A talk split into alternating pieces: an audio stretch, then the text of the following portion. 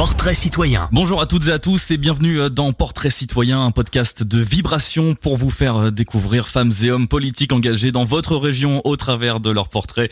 Aujourd'hui, notre invité est Marc Fleuret, président du conseil départemental de l'Indre. Bonjour. Bonjour. Alors avant toute chose, Marc Fleuret, est-ce que vous pouvez euh, tout simplement nous expliquer en quoi consiste le poste de président du département? Eh écoutez, président de, de département, c'est être euh, responsable de l'exécutif départemental euh, sur les missions euh, donc, qui sont dévolues à la collectivité territoriale départementale.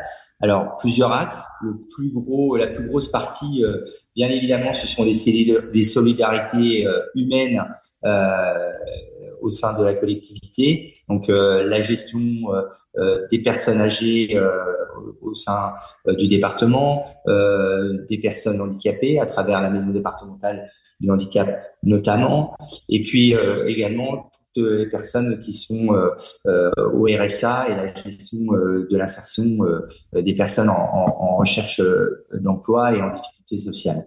Donc ça, c'est une des grosses parties. Et puis, on a également la gestion des collèges et des structures. pour le département, ça représente 31 collèges donc euh, où on doit gérer le bâti, euh, tous les investissements et le personnel des restaurants scolaires au sein des collèges. on a toute la partie culturelle départementale et, et, le sport, ainsi que tout ce qui est touristique au, au, niveau du département. Et puis bien sûr, un des gros postes, les routes et le réseau routier départemental. Et alors comment ça fonctionne concrètement? C'est-à-dire que vous vous réunissez en conseil, euh, il y a des personnes qui proposent des choses, vous passez par des votes? Effectivement. Donc euh, pour nous, l'Assemblée départementale, euh, on a sur le département 13 cantons et chaque canton a un binôme élu. Hein, c'est la particularité de l'élection départementale, c'est les, les citoyens élisent un binôme, un homme, une femme donc pour les représenter euh, au sein de l'Assemblée.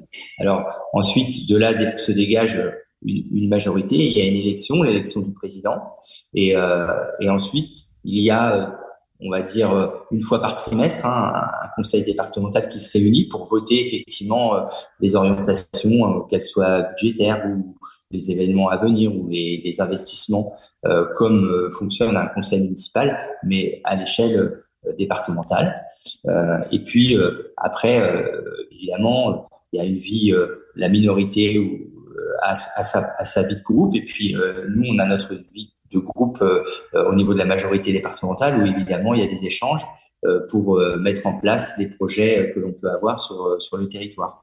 Alors vous, vous avez été nommé président de l'Indre au mois de juillet l'année dernière. Avant ça, vous avez été conseiller départemental justement pendant plus de six ans. Même question, c'était quoi votre rôle à ce moment-là concrètement? Alors, euh, j'étais conseiller euh, départemental sur euh, le canton de Châteauroux 3, qui est une partie de Châteauroux. Il y a trois cantons sur Châteauroux. Et j'avais, moi, comme mission la présidence de l'agence de développement touristique de l'Indre. Donc, j'avais une, mission qui portait sur tout ce qui était touristique au niveau du département. donc, ça a été un, un travail passionnant qui m'a fait découvrir euh, l'ensemble des acteurs euh, touristiques euh, départementaux et même régionaux, puisqu'on travaillait avec avec la région également. donc ça m'a permis d'avoir un vrai maillage sur le département, tant en termes de, j'allais dire de, de connaissance du patrimoine bâti de, de, notre département que, que des hommes et des femmes qui le faisaient vivre. Alors ça vous a fait euh, découvrir euh, certaines choses et du coup vous avez euh, eu envie d'en découvrir encore plus puisque vous avez eu donc envie d'être président du département. Qu'est-ce qui a déclenché cette envie de vous présenter à la présidence du département de l'Indre? Alors pour tout vous dire, c'est un, un, enchaînement de, de, faits depuis que je fais de la politique que je contrôle pas toujours. C'est-à-dire que lorsque j'ai arrêté ma, ma carrière sur le plan sportif, je me suis retrouvé euh, avec l'équipe de Gilles Averroux sur Château Métropole en tant que, que maire adjoint. Et euh, donc en, en 2000, 2020, le, le, maire de Déol avait donc euh, souhaité arrêter euh, donc son d'être maire de la, de la commune et, et, et m'a proposé de, de, lui succéder. Donc euh, le fait d'arriver au département de l'Indre en tant que président n'était pas à ce moment-là prévu en 2020. D'accord. Et contre toute attente, le président mon prédécesseur du département a souhaité arrêter son, mandat en 2021 et, un jour, m'a fait venir dans son bureau et m'a dit voilà, j'aimerais que ce soit toi qui prenne la, tête de liste de, de, notre majorité départementale. Donc c'est vrai que pour moi, ça a été voilà, je réfléchisse pour savoir si je me lançais et arrêter finalement l'aventure euh, euh, de, la, de la ville de Déol assez rapidement. Oui, j'imagine qu'on ne euh, décide pas juste du jour au lendemain, comme ça, sur un coup de tête, de devenir président d'un département. Ça, Alors, je savais que c'était quelque chose qui correspondait à, à, à ma personnalité. J'avais envie, euh, un jour, c'était une finalité pour moi d'essayer d'être élu à la tête de, de la présidence du département, mais je pensais pas que ça arriverait aussi vite. Voilà. Alors vous avez parlé un petit peu de votre carrière euh, sportive, on va y revenir un peu plus tard simplement. Avant ça, je voudrais revenir sur euh, le conseil départemental des collégiens que vous avez euh, que le département a lancé donc récemment dont les élections se dérouleront les 16 et 17 novembre prochains. Est-ce que vous pouvez nous expliquer ce que c'est? Oui, alors ça, c'était vraiment une volonté de, de l'équipe de la majorité départementale lors de la campagne. On avait on s'était engagé à mettre en place ce conseil départemental des collégiens. Euh, L'idée, c'est que on s'aperçoit qu'on a une, une, structure qui finalement est très peu connue euh, des habitants du département, c'est-à-dire qu'ils se rendent pas compte qu'on intervient à, à, pratiquement toutes euh, les, les, échelons de, de, de, leur vie. Euh, et euh, il nous semblait qu'un des moyens de, de, nous faire connaître et de faire connaître notre action, c'est de travailler sur les jeunes. Euh, et donc, euh, la création de cette structure allait permettre, un, euh, de, de, développer notre notoriété auprès du grand public, et surtout, deux, d'impliquer les jeunes dans la vie de leur département euh, à travers cette, cette instance. et puis, nous aussi, peut-être que l'on porte un regard un peu plus jeune, un peu plus dynamique sur notre collectivité, qui finalement est, est, est représentée par des des gens euh, qui ont un certain passé politique, donc euh, déjà qui, qui, sont qui sont là avec un âge avancé. Oui, c'est d'avoir un regard un peu euh, plus neuf, si on peut dire. Voilà, et c'était de, vraiment de défraîchir euh, vraiment l'image que l'on pouvait avoir euh, au niveau des départements et puis surtout nous, nous booster. Moi, j'ai toujours tendance à dire que les jeunes, ils, ils nous poussent euh, et ils nous poussent et, ils nous, amènent du dynamisme. Et je pense que ça, c'est extrêmement important. Et cet équilibre entre le fait d'avoir des gens de maturité qui nous permettent euh, finalement euh, de peser les choses et de prendre de la hauteur, c'est important d'avoir aussi des jeunes qui nous poussent dans, nos projets et puis qui nous disent, bah, nous orientent vers des choses euh, à lesquelles on n'aurait pas forcément euh, pensé. Voilà. Donc je pense que cette, ce lien intergénérationnel, euh, il est extrêmement important et, et, valorisant et à mon avis, il amène vraiment pour notre territoire euh, des, une plus-value, une vraie plus-value. Donc l'objectif, euh, si j'ai bien compris, en tout cas le principe, c'est qu'effectivement le conseil départemental, ça peut paraître assez abstrait, et ça pour la population de manière générale, l'objectif c'est vraiment de le rendre concret et de faire comprendre aux personnes que ça a une réelle importance et un réel impact dans leur vie.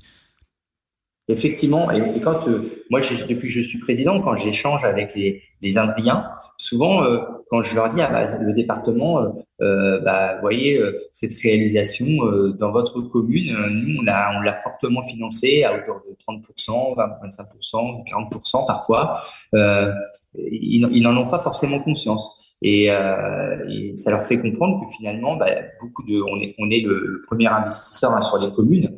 Tout à l'heure, dans l'émission, j'ai oublié de, de, vous parler de ça, c'est qu'on aide les communes dans leurs projets euh, avec à travers nos subventions et on a des fonds ouverts départementaux. Hein, on est un, un, des départements de France, un des rares départements de France à avoir des fonds ouverts qui permet de traiter autant de dossiers qui nous arrivent, autant de dossiers financés. Donc ça, c'est pour les pour les maires, c'est extrêmement important et donc ça impacte directement les habitants. Et ça, ils n'en ont pas toujours conscience. C'est important de communiquer là-dessus. Alors vous l'avez euh, euh, rapidement évoqué tout à l'heure, vous êtes euh, vous êtes en ancien sportif puisque vous avez été auparavant judoka de haut niveau. Est-ce pourquoi est-ce que vous avez choisi après le judo de vous engager en politique? Alors la politique c'est quelque chose qui m'intéresse depuis depuis longtemps. J'allais dire que ce que j'aime par-dessus tout c'est servir les autres et m'impliquer pour les autres. Et la politique, on a ce lien avec avec les avec l'humain qui est extrêmement pré présent.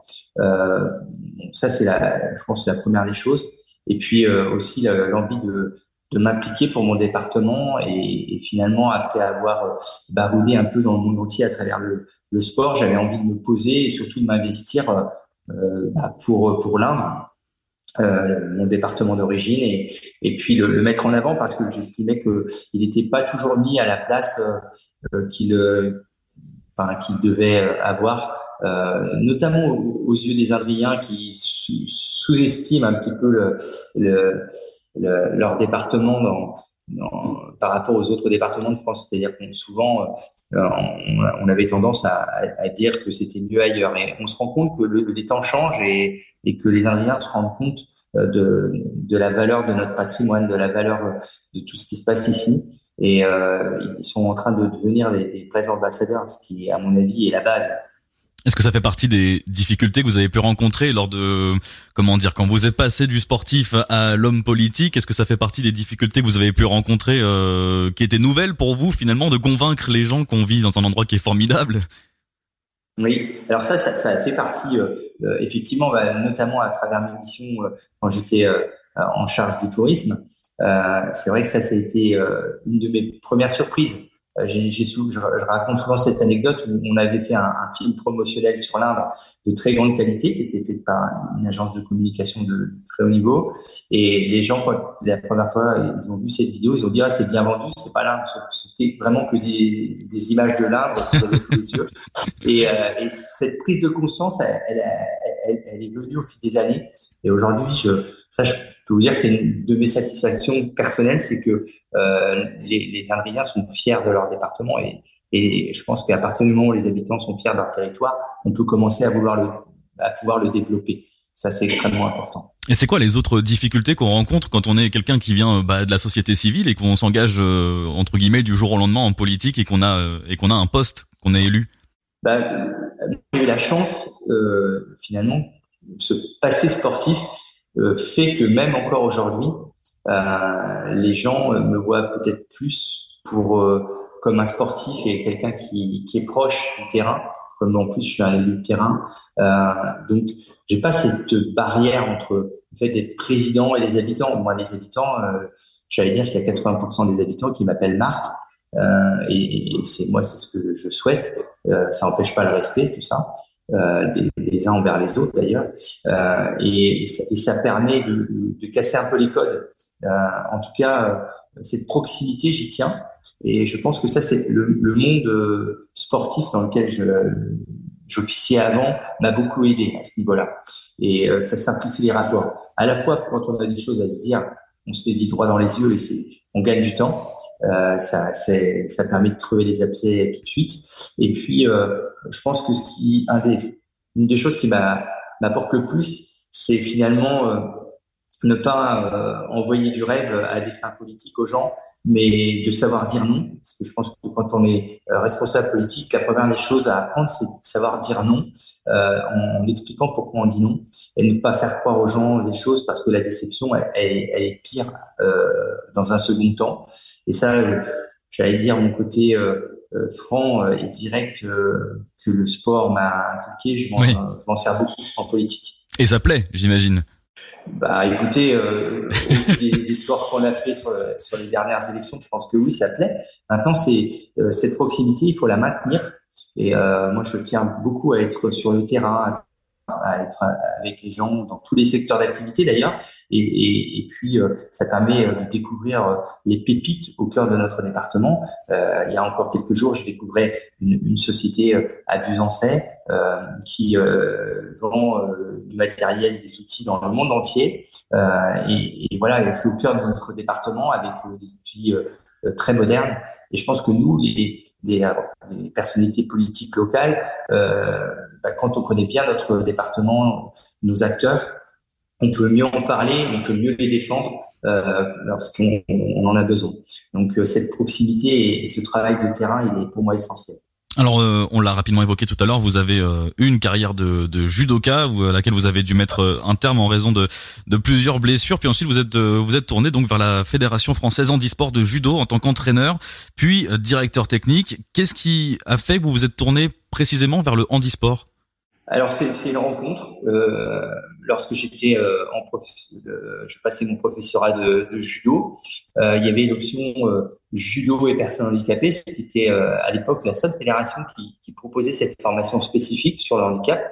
Et, et comme moi j'étais à Orléans, au, au, centre de formation d'Orléans, cette option, elle, elle était, elle faisait partie du, intégrale de, la formation euh, générale.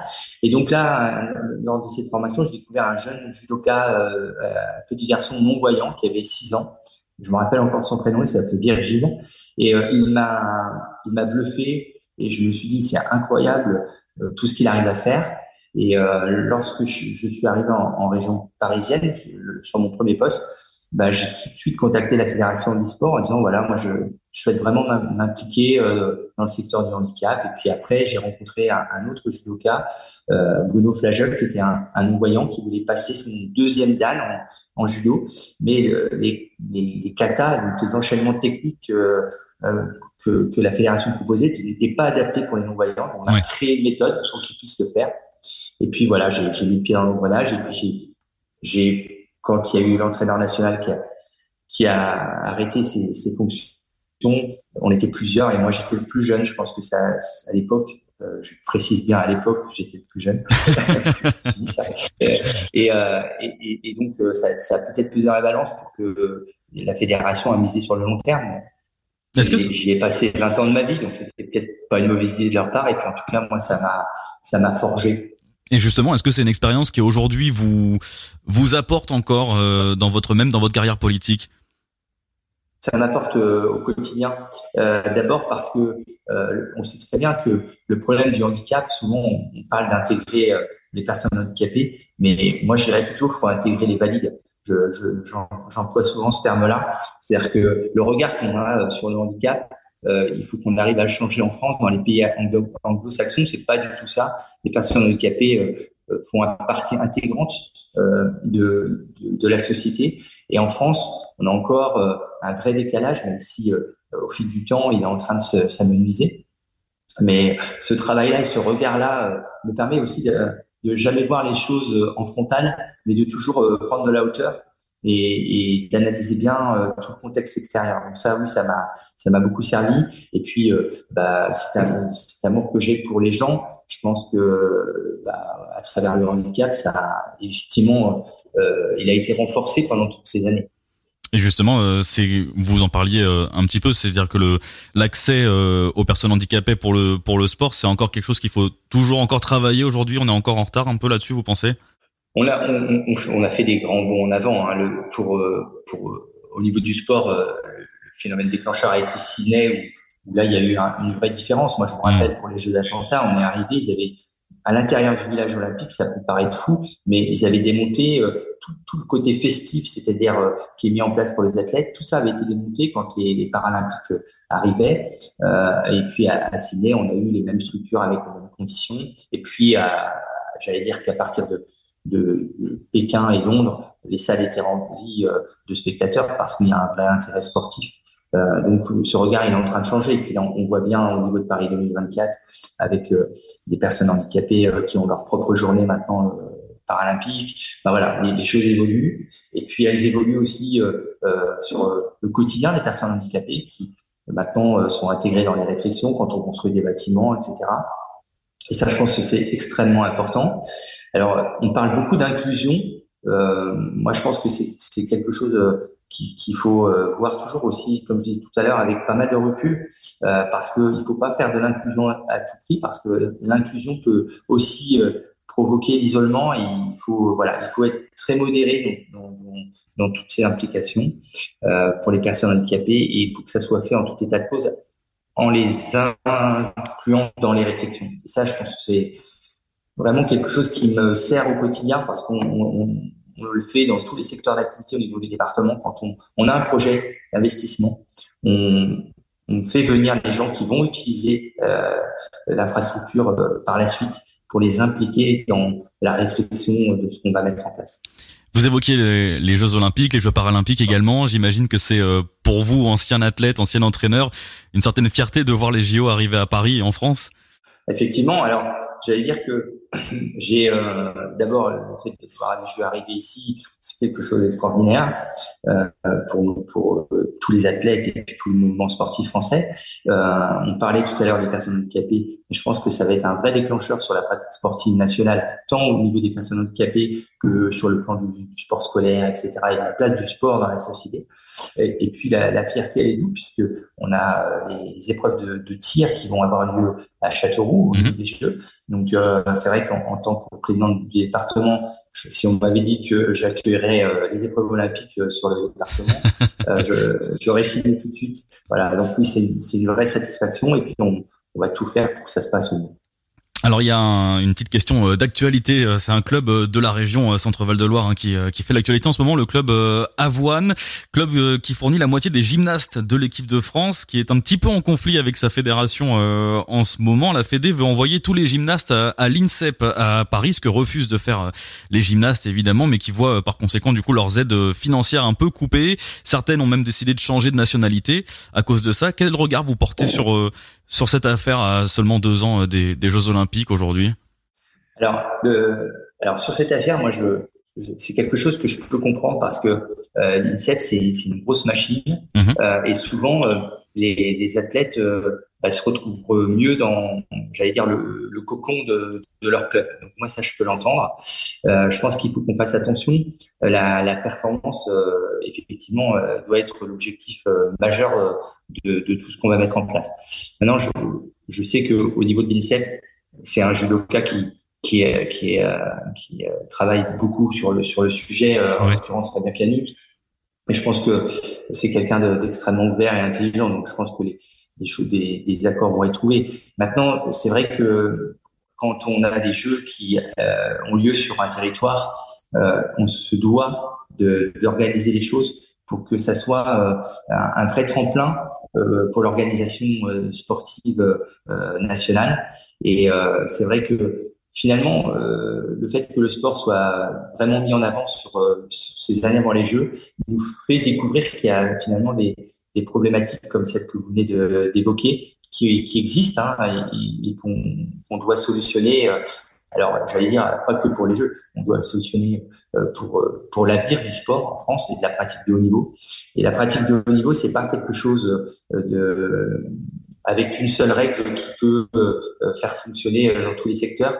Et il y a des disciplines qui ont un fonctionnement qui leur est propre et qui ont du mal à se mettre j'allais dire, dans le moule global. Et ça, je pense qu'il faut qu'on ait vraiment en tête la spécificité de certaines disciplines qui ne peuvent pas être dans un moule global. Bon, moi, le monde de la gymnastique, euh, euh c'est pas un monde que je connais euh, précisément. En tout cas, euh, je pense que ça mérite d'être entendu et, et, les solutions doivent être trouvées avec les différents acteurs et pour pas arriver à une solution de blocage, surtout comme vous le disiez, à quelques mois des, de l'accueil des Jeux, ça serait quand même incroyable. Mais moi, je garde plus, plutôt en tête les exemples positifs du développement de la pratique sportive euh, grâce aux jeux, euh, le développement des investissements euh, dans les territoires ruraux comme les autres, comme les nôtres. L'Indre est, le département de France en 2021 qui a le plus investi dans le secteur du sport au ratio par habitant. Et la, la pratique sportive sur les territoires ruraux elle est, elle est extrêmement importante pour les jeunes qui habitent dans des plus petits départements, des plus petits, euh, euh, plus petites communes, pardon, de notre département. Ils doivent avoir le même accès au sport que ceux qui habitent euh, sur Château Métropole. Et ça, c'est quelque chose qui est extrêmement important et qui est valable d'ailleurs dans, tout ce qui est structure culturelle, etc. Il faut qu'on ait cet accès au sport, à la culture, qui soit équitable dans, les territoires. Et je pense que ça, les, jeux, euh, vont, euh, vont l'amener, vont, aider de, pour, pour, développer ce, cette proximité. J'ai une dernière question à vous poser, euh, Marc Fleuret, peut-être la plus difficile. Si vous deviez dresser votre portrait citoyen en seulement trois mots, lesquels choisiriez-vous? Euh, Ça, c'est vache comme question. Euh, le, je dirais l'humain. Mhm. Ça, c'est important. La différence parce que à travers le handicap, j'ai beaucoup vécu et beaucoup fait, souffert de la différence, mhm. euh, la différence que l'on fait euh, entre des gens parce qu'ils sont pas dans dans le même moule que les autres, donc cette différence, donc la, la gomie. Et puis euh, le troisième, ça serait, euh, je pense, euh, la joie de vivre.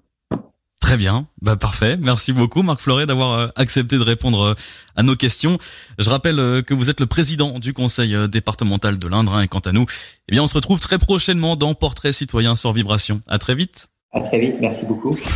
Retrouvez tous les épisodes de Portrait citoyen sur vibration.fr.